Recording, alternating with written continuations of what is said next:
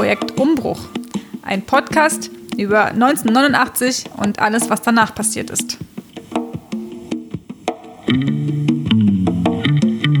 Willkommen zur zweiten Folge des Podcasts von Projekt Umbruch. Mein Name ist Daniel. Ich sitze hier gemeinsam mit René. Hallo. Und Markus. Ähm, wir haben die erste Folge ja vor der Corona-Krise aufgenommen und in der Corona-Krise dann hinaus in die Welt geschickt und dann gab es für euch da draußen eine längere Pause. Das hat euch vielleicht irritiert, aber wir haben einen Moment gebraucht, um sozusagen einen Weg zu finden, dass wir uns trotzdem sehen können, eine Aufnahme machen können. Und um das zu schaffen, haben wir sozusagen jetzt, das haben wir aber geschafft. Wir sitzen jetzt hier in sicheren Abstand zueinander und alles ist gut. Genau. Und in dieser Folge, was wir uns vorgenommen haben, ist, dass wir ein Interview, was wir auch vor der Corona-Krise geführt hatten, uns nochmal angeschaut haben, nochmal ein paar interessante Sachen da rausgesucht haben, die wir heute euch vorstellen wollen und über die wir dann danach sprechen werden. Ja, wir freuen uns, wenn ihr euch meldet. Wir haben eine E-Mail-Adresse, an die ihr gerne schreiben könnt: projekt.umbruch.gmail.com. Also ja, meldet euch gerne bei uns. Genau, wir sind jetzt nämlich auch auf zahlreichen Plattformen verfügbar und ähm, da kann man uns auch abonnieren und dann kriegt ihr immer die neuesten Folgen ins Haus. Ähm, noch zwei Klarstellungen zur letzten Folge. Da hat mir eine Freundin geschrieben, dass es das, was ich ähm, Brockensplitter genannt habe, sind eigentlich Zettis. Brockensplitter seien nämlich die Dreiecke mit Zartbitterschokolade, umschlossen in Krokant, falls ihr euch das gefragt habt. Auch. Und ähm, dann hat meine Mama noch gesagt, dass sie eigentlich gar nicht freudestrahlend von Prenzlauer Berg nach Hellersdorf gezogen sind und es nicht nur ausschließlich sozusagen eine ein Aufstieg war, jetzt in die Platte zu ziehen. Weil man vielleicht manchmal, vielleicht auch unsere Generation manchmal das romantisiert, dieses so Plattenbau-Upbringing. Und dann hat meine Mama mir gesagt, also so toll war es jetzt auch nicht. So, nochmal zur letzten Folge. Und äh, jetzt ähm, steigen wir ein. Genau, wie wir eben schon gesagt hatten, wir haben ein Interview geführt, das erste Interview und das kam zustande durch einen kleinen Zufall. Die Person, die wir interviewt haben, Reiko Hannemann ist Historiker, Philosoph und Politikwissenschaftler und er promoviert zu Weltbeziehungen und Demokratieverhältnissen in Ostdeutschland, Resonanz- und Entfremdungserfahrungen der Bevölkerung des ehemaligen Ost-Berliner Musterbezirks Marzahn-Hellersdorf von den 1980er Jahren bis zur Gegenwart. Genau. Vielleicht eine Sache noch zu, gerade warum so ein Interview am Anfang um auch mal so ein bisschen vielleicht mit einer Person zu sprechen, die auch die allgemeine Diskussion über den Osten kennt. Und Reiko kennt ja auch so ein bisschen die Geschichte von, welche Aufarbeitung gab es schon zu äh, DDR-Vergangenheit und Treuhand oder so und diese parlamentarischen Sachen. Und deswegen ist es eigentlich ganz cool als so Startpunkt. Das ist natürlich noch kein biografisches Interview jetzt so stark, was wir eigentlich mehr machen wollen. Der ja auch aus dem Osten kommt und dann. Stimmt, er erzählt so ein bisschen von sich auch. Ja. Aber äh, deswegen ist es eigentlich ein ganz guter Startpunkt. Äh, und äh, der erste große Themenkomplex, ähm, über den wir wirklich viel gesprochen haben und der äh, uns auch, glaube ich, einfach ja, viel beschäftigt. Generell ähm, ist die ganze Frage um Identität. Was heißt es eigentlich, ostdeutsch zu sein? Was ist das für eine Gruppe? Gibt es die überhaupt oder nicht? Und Reiko hat dazu Folgendes gesagt. Der, der Ostdeutsche an sich, das, das, das finde ich, find ich problematisch. Ähm, ich glaube, was man sagen muss, ist, dass die Realität den Ostdeutschen schafft. Das, das glaube ich, muss man sagen. Oder dass die Menschen, die äh, seit 1990, äh, vorher gab es den Ostdeutschen nicht, vorher waren das DDR-Bürger, oder manche haben sich eher als Deutsche verstanden im Osten, äh, die dann die Einheit wollten und so. Und der, der Ostdeutsche sozusagen als Figur und aber auch als Selbsterfahrung ist eigentlich erst seit 1990 entstanden. Das muss man immer, immer klar sagen. Ne? Den hat, hat es vorher nicht gegeben. Und das hat einfach mit, mit kollektiven Erfahrungen zu tun. Ne? Also wenn viele ja insofern sogar Millionen Menschen eine ähnliche Erfahrung machen, dann entsteht sowas. Dann entsteht sowas wie eine, wie eine Identität. Ja? Aber die ist nicht sozusagen, also die wird nicht positiv gebildet, sondern die entsteht eigentlich durch die Erfahrung. Ja? Ähm, sei es die Erfahrung, dass äh, ich muss auswandern, ich muss investen, weil da die Arbeitsplätze sind, sei es die Erfahrung, ich irgendwie, ich verliere den Job, sei es die Erfahrung, die Jugendwand ist nicht mehr da, sei es die Erfahrung, was weiß ich, äh, meine Biografie und meine äh, Abschlüsse und so weiter sind nichts mehr wert und so weiter und so mhm. weiter. Ne? Und ähm, das schafft sozusagen eine Identität, aber nicht, aber sozusagen mein Zugang wäre zu sagen, dass eigentlich müsste man, wie Marx das mal über den Arbeiter gesagt hat, der Arbeiter muss aufgehoben werden. Ne? Aber eben, der Arbeiter ist noch so lange da, solange die Realität ihn schafft, ne? solange er da ist als Realität. Und deswegen ist es, glaube ich, also mir ist das ziemlich wichtig zu sagen, es ist noch schön, dass du diese Grafiken hier auch zeigst. Ähm, ähm, Ostdeutsch sein ist tatsächlich, hat was mit, mit ähm, sozialen Fragen zu tun, mit, mit sozialen Verhältnissen. Nach wie vor ist das so und ähm, das ist ja ähm, so ein bisschen ähm, finde ich auch so ein bisschen so einen falschen Zungenschlag hat das eben doch bei Naka Vorotan, obwohl ich das gut finde, dass sie diese Studie da gemacht hat, ähm, weil sie auch Sachen thematisiert hat. Das Migration und Ostdeutsch. Genau, genau. Ähm, bei diesem Vergleich, da kann man sich streiten, ob das sinnvoll ist. Ähm, ich bin eher kein Freund von Vergleichen, aber ähm, bei ihr, sie sagt, glaube ich, ähm, auch immer wieder, obwohl sie es dann aber auch schon klarstellt, aber das kommt trotzdem immer so raus, ähm, das ist so das gefühlte Abhängigsein, also äh, gefühlt mhm. sich ab, äh, gefühlt, wie sagt man, die fühlen sich abgehängt, das ist ein mhm. Gefühl. Mhm. Und wenn man sich die Daten anguckt, ist es halt nicht nur ein Gefühl. Das sagt Naika Vorutan auch immer wieder, das muss, muss ich auch wieder in Schutz nehmen. Ähm, aber es ist, glaube ich, wichtig ähm, zu sagen, dass es halt nicht nur ein Gefühl ist, sondern dass es da ganz handfeste materielle ähm, hm. Themen gibt. Ja. Die Realität schafft den Ostdeutschen, ist die Hypothese, die hier stark gemacht wurde. Steht auch als thematischer Teil über diese Schnipsel von dir vorgeschlagen. Was meinst du mit die Realität schafft den Ostdeutschen, Markus? Ich habe es ja gar nicht gesagt, Heiko hat es ja gesagt. Aber ich fand das ganz äh, gut als, ähm, also auch, weil das ja unsere Grundintuition mit dem Podcast war, dass wir uns ähm, mit der Zeit nach 1990 beschäftigen und was da eigentlich so eine kollektive Erfahrung war, die Leute geprägt hat. Weil es so gemeinsame Geschichten gibt, irgendwie in allen Familien. Und das fand ich irgendwie auch ähm, schon bestätigend für das ganze Projekt irgendwie. Ich fand es, ja, aber für mich ging es sogar noch irgendwie, oder das hat es nochmal so auf den Punkt gebracht, dieses Jahr, die Realität schafft in Ostdeutschland, aber vor allem dann eben diese kollektive Erfahrung der 90er. Also das ist eigentlich ja schon nach der DDR, dann aber eigentlich erst was kreiert wird, was aber rückblickend dann auch schon so tut, als ja, weil die DDR so und so war, sind dann die Menschen auch so und so, zum Beispiel können nicht so demokratisch denken oder sind äh, grundweg, keine Ahnung, irgendwie rassistisch, weil es gab vermeintlich ja irgendwie nicht so viele Migranten in der DDR.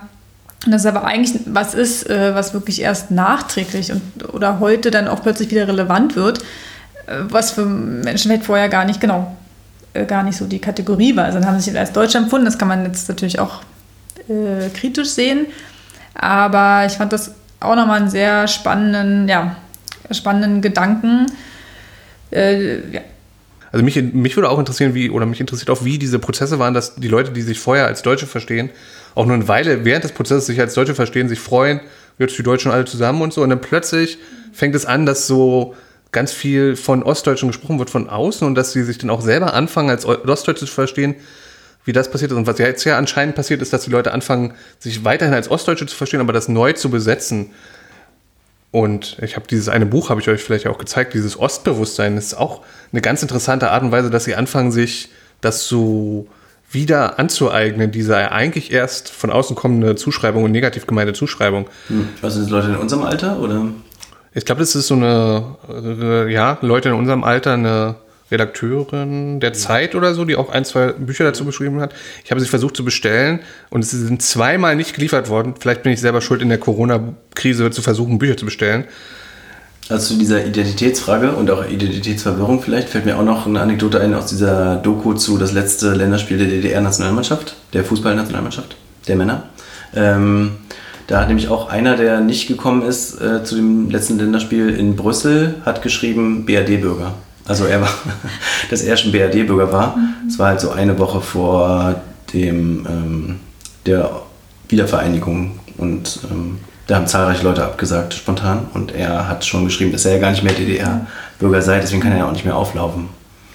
Und das ist irgendwie interessant. Und gleichzeitig finde ich auch interessant, dass wir jetzt hier von dem Ostdeutschen sozusagen, hier wird so eine Kollektividentität geprägt, aber die Erfahrung der 90er Jahre, was wir auch zeigen wollen und, und was uns beschäftigt, ist ja komplett diversifiziert.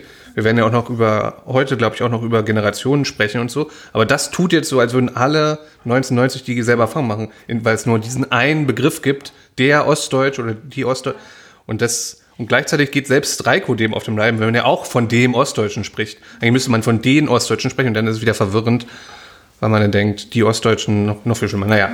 Ja, es ist ja immer die Krux, finde ich, mit so Gruppenidentitäten, ne, dass es die schon auch braucht, um irgendwie, also auch ja darauf aufmerksam zu machen, dass es Unterschiede gibt. Äh, wir hatten bei dem Interview ja auch, ähm, auch so verschiedene Statistiken mitgebracht, äh, wo man dann auch noch quasi die ehemalige innerdeutsche Grenze immer gut sehen kann bei, äh, ich glaube, es zum Beispiel um den ähm, Aktienbesitz, äh, ne, wo dann immer wieder ja so krass ist, wie, wie deutlich sich das irgendwie unterscheidet. Ähm, und ja, dass man ja irgendwie, dass es ja auch Unterschiede irgendwie gibt im, im Besitz oder auch in einem bestimmten Habitus. Also das, das hat Reiko ja auch mal wieder stark gemacht, dass er da schon auch eine, eine Prägung sieht durch die DDR und eben die gemeinsame Erfahrung. Aber klar, die war nicht für alle gleich. Und auch das, was wir daraus gemacht haben, ist ja auch nicht für alle gleich. Also ich, sind ja auch nicht alle Ostdeutschen so ungefähr. Ich denke so, oh, mit denen kann ich irgendwie, habe ich Bock, in Urlaub zu fahren, ja. weil sie aus dem Osten kommen. Und, ne, man hat ja mit vielen auch überhaupt nichts gemeinsam. Ähm, und das ist so ein ganz spannender Spagat. Ja. Und ich finde aber, dass er auch eben in diesem, in diesem, in diesem Zitat, was wir jetzt hatten, ne, die Realität schafft den Ostdeutschen, steckt ja auch drin, dass es eben auch was eine, eine Konstruktion ist und eben nichts, ähm, was den Leuten irgendwie so natürlich mitgegeben wird, sondern was von außen geschaffen wird und dann aber sicherlich auch eine, eine krasse Wirkmacht entfaltet und Leute sich das auch annehmen. Total. Und das ist, finde ich ja auch, also ist ja auch eine offene Frage für uns, ob man diese Einheitlichkeit oder nicht findet in den mhm. Interviews dann mit konkreten Leuten. Also weil jetzt reden wir ja super theoretisch sozusagen über so eine Kollektividentität, die, um sie jetzt konkret zu beweisen, müsste man jetzt schon ein sehr großes, äh, einen sehr großen Fundus an Empirie haben, um jetzt wirklich mal zu sagen, so, also ich kenne eigentlich gar keine Studie, vielleicht liegt es daran, dass ich es nicht weiß, aber die wirklich mal die nur ostdeutsche Befindlichkeit in den 90er Jahren oder so untersucht. Wäre interessant, können wir uns nochmal vornehmen irgendwie. Oder kann uns auch jemand schreiben, wenn irgendwer das kennt, aber das ist ja, um wirklich zu verstehen, wie so eine Kollektividentität läuft, muss man ja entweder einen großen Datensatz haben oder sehr viele Einzelinterviews führen. Das machen wir.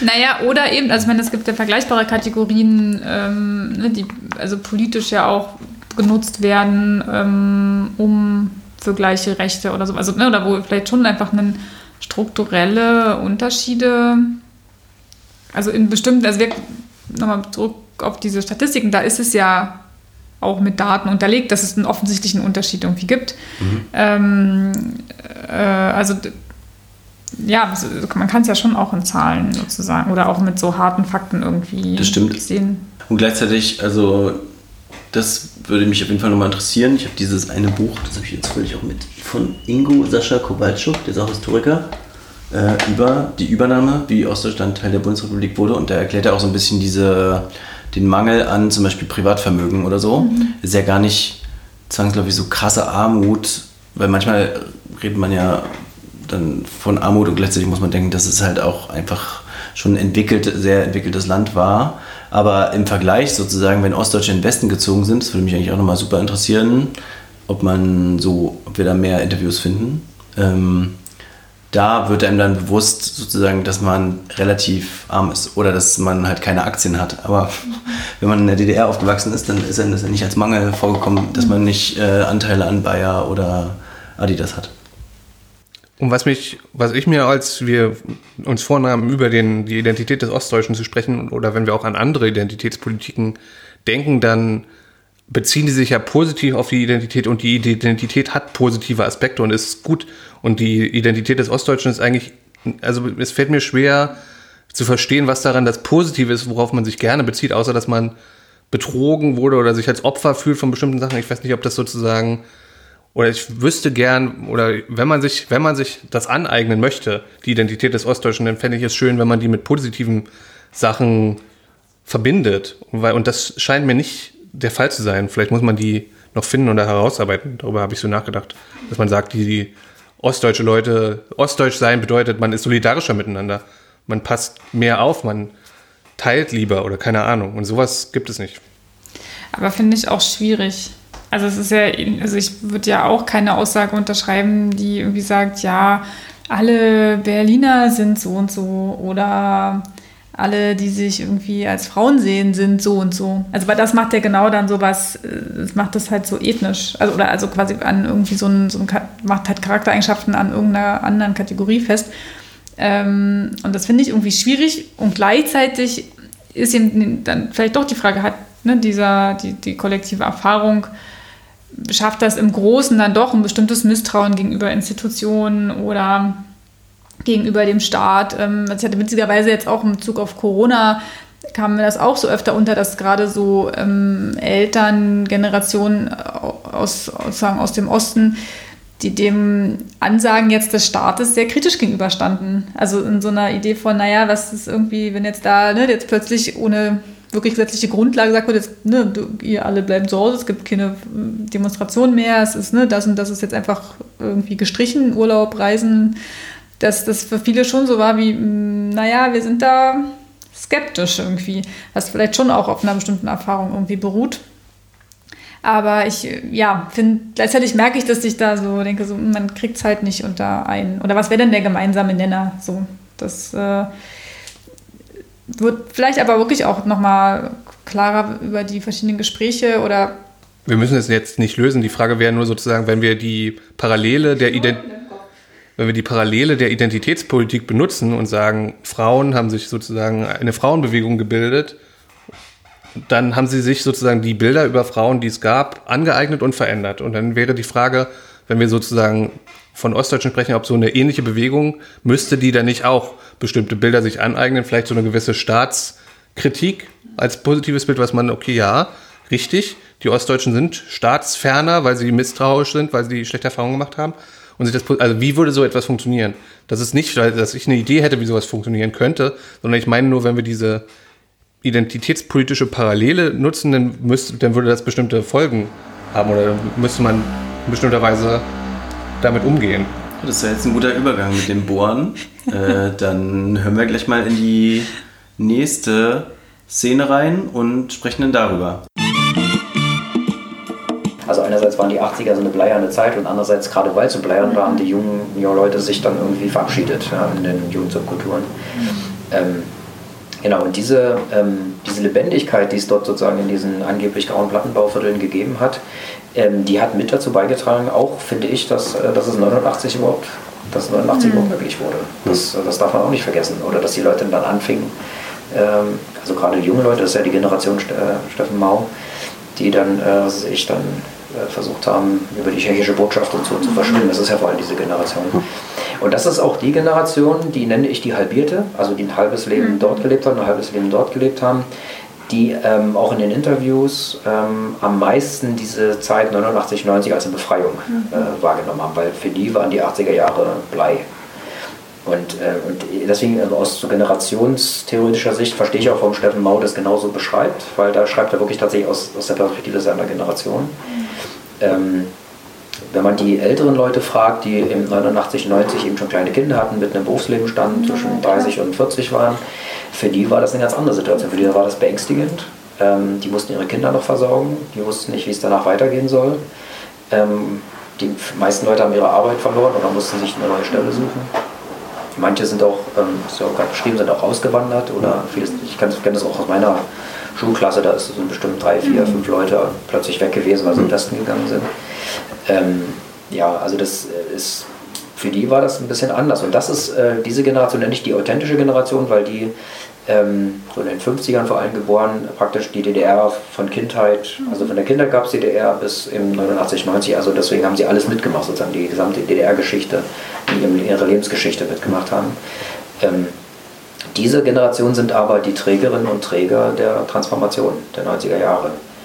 Aber es, das ist insofern problematisch, weil gerade diese Leute aber nicht in der Öffentlichkeit repräsentiert waren.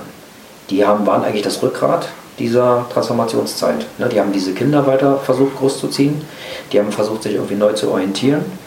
Ähm, manche sind im Westen gegangen. Ähm, die haben, waren, das war, ist vor allem die Generation, die, die ABM, in die ABM-Maßnahmen gesteckt wurde. Und da ist eigentlich eine ganz neue ähm, ich will es noch nicht Identität nennen, aber da ist ein neues äh, Kollektivbewusstsein entstanden, gerade in dieser Generation. Also auch in den ABM-Stellen, da treffen sich ja diese Leute, die alle sagen, ach, hast du auch einen Job verloren? Ja, habe ich auch verloren. Und wo hast du früher gearbeitet? Ach, du warst mhm. irgendwie äh, tschechische Übersetzerin. Ah ja, und du, was warst du? Ja, ich war äh, Ingenieur. Und dann sind die jetzt zusammen im leitenden Jugendclub oder äh, ganz typisches. Also die sind ja meistens in den sozialen, so, mhm. äh, in der sozialen Arbeit waren die häufig aktiv, Jugendclub geleitet, gab es ja in Martin-Hellersdorf auch viele Jugendclubs, die dann ABMler geleitet haben oder da Mitarbeiter waren. Oder viele haben Grünflächenanlagen gepflegt, hm. sozusagen. Und im Prinzip, das war, fand ich immer, das fand ich das Spannende, da haben diese Leute, also einerseits ähm, sozusagen in ihrer Arbeitsbiografie haben sie den Bruch drin durch die Wende und äh, den Bruch, der gesellschaftlich, an, also die Folgen, die dieser Bruch anrichtet, nämlich ähm, ähm, zum Teil auch soziale Verelendung, ähm, oder Orientierungslosigkeit. Ähm, das mussten die dann in diesen ABM-Stellen wieder auffangen vor Ort.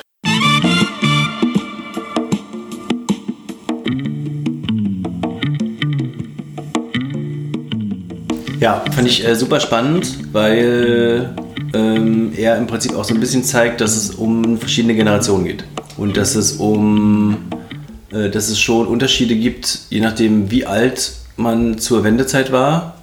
Das ist vielleicht total trivial, aber ich habe darüber eigentlich vorher gar nicht so doll nachgedacht. Auch wenn ich über meine Eltern ja nachdenke und über meine Generation. Aber dass es darauf ankommt, hat man sozusagen ein halbes Erwerbsleben verbracht in der DDR oder nicht. Äh, das war schon mal mind-opening für mich. Auch die Frage, ob man Verantwortung trägt noch für andere Leute. Mhm.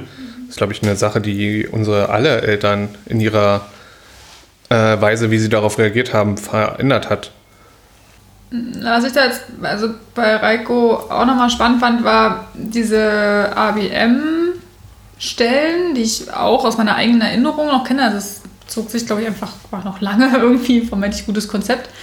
Ähm, und dass das aber wirklich so ein für ganz viele Menschen, also wirklich ja, als, als so ein, fast auch so eine eigene Gruppe irgendwie eben schaffte, war mir so irgendwie nicht bewusst. Und ähm, dass die auch noch wirklich eben so bittererweise, also dann hat sich in so sozialen Bereichen dann eben auffangen mussten, äh, ja, was ihnen faktisch ein Stück weit ja auch selber irgendwie widerfahren war.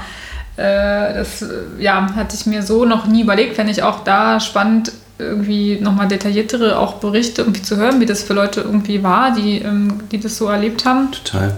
Äh, ABM hieß Arbeitsbeschaffungsmaßnahme. Ne? Ja, ich glaube.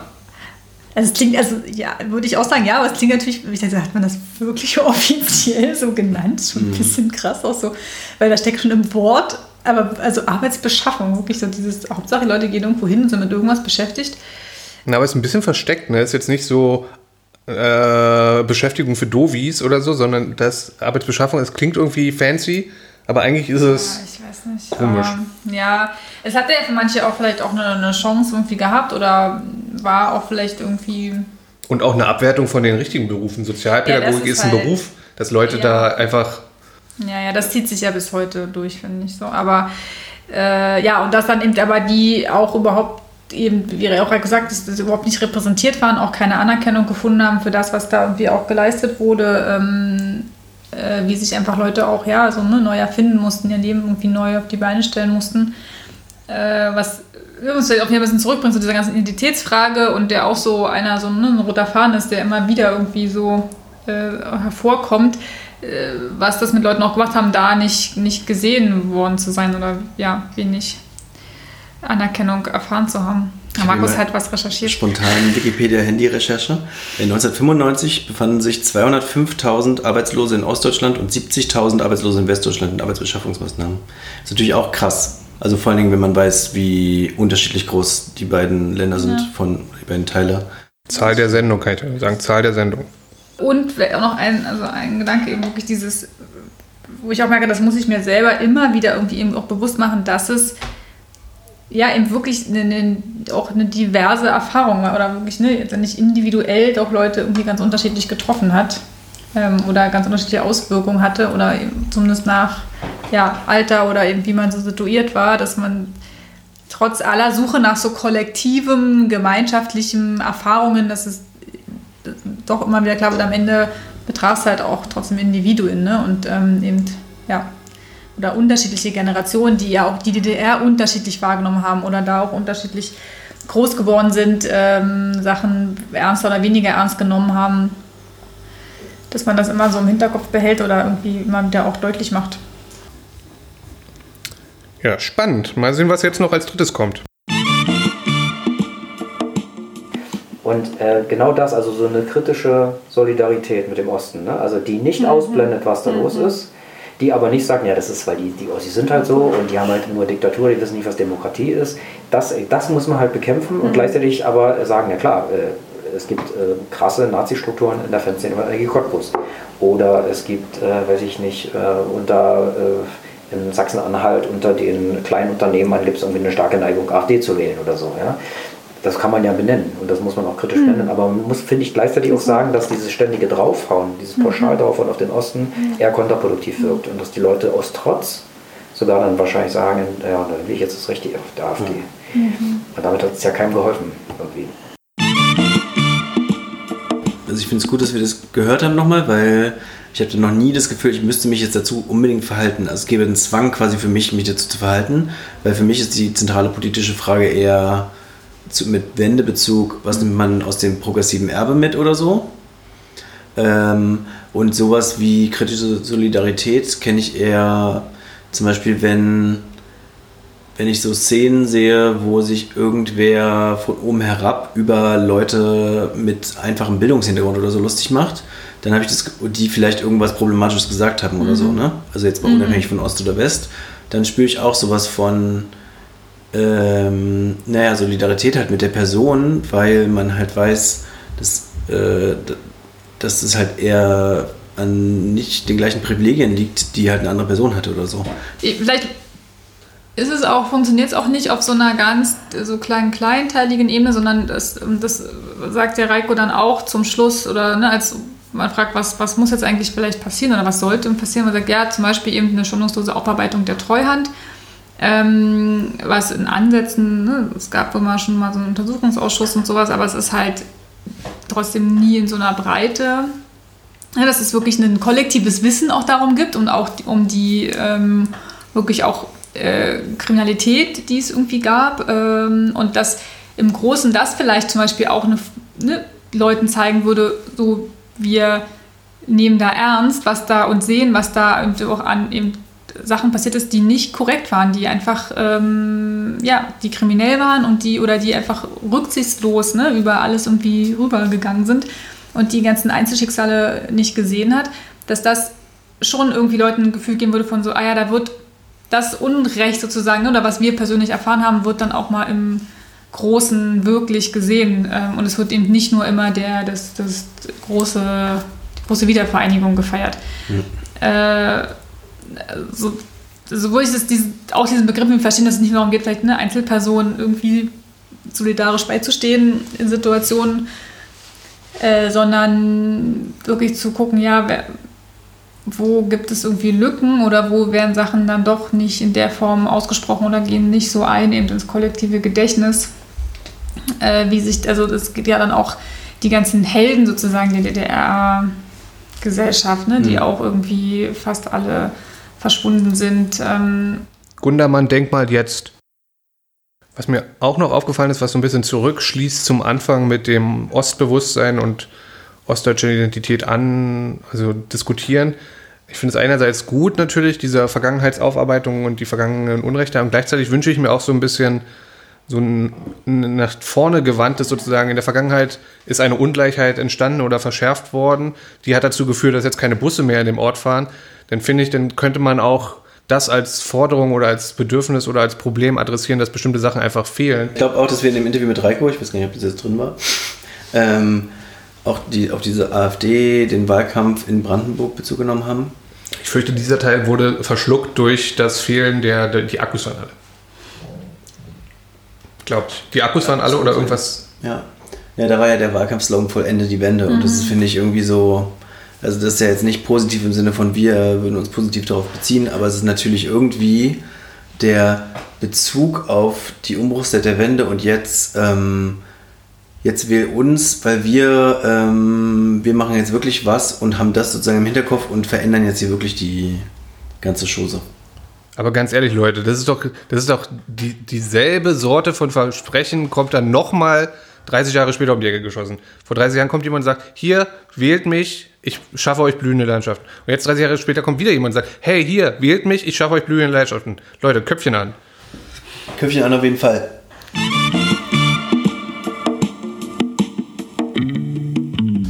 So, okay, das war doch wieder sehr schön.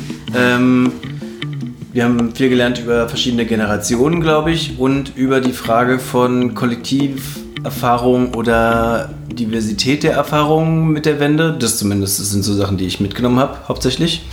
Vielleicht habt ihr noch andere.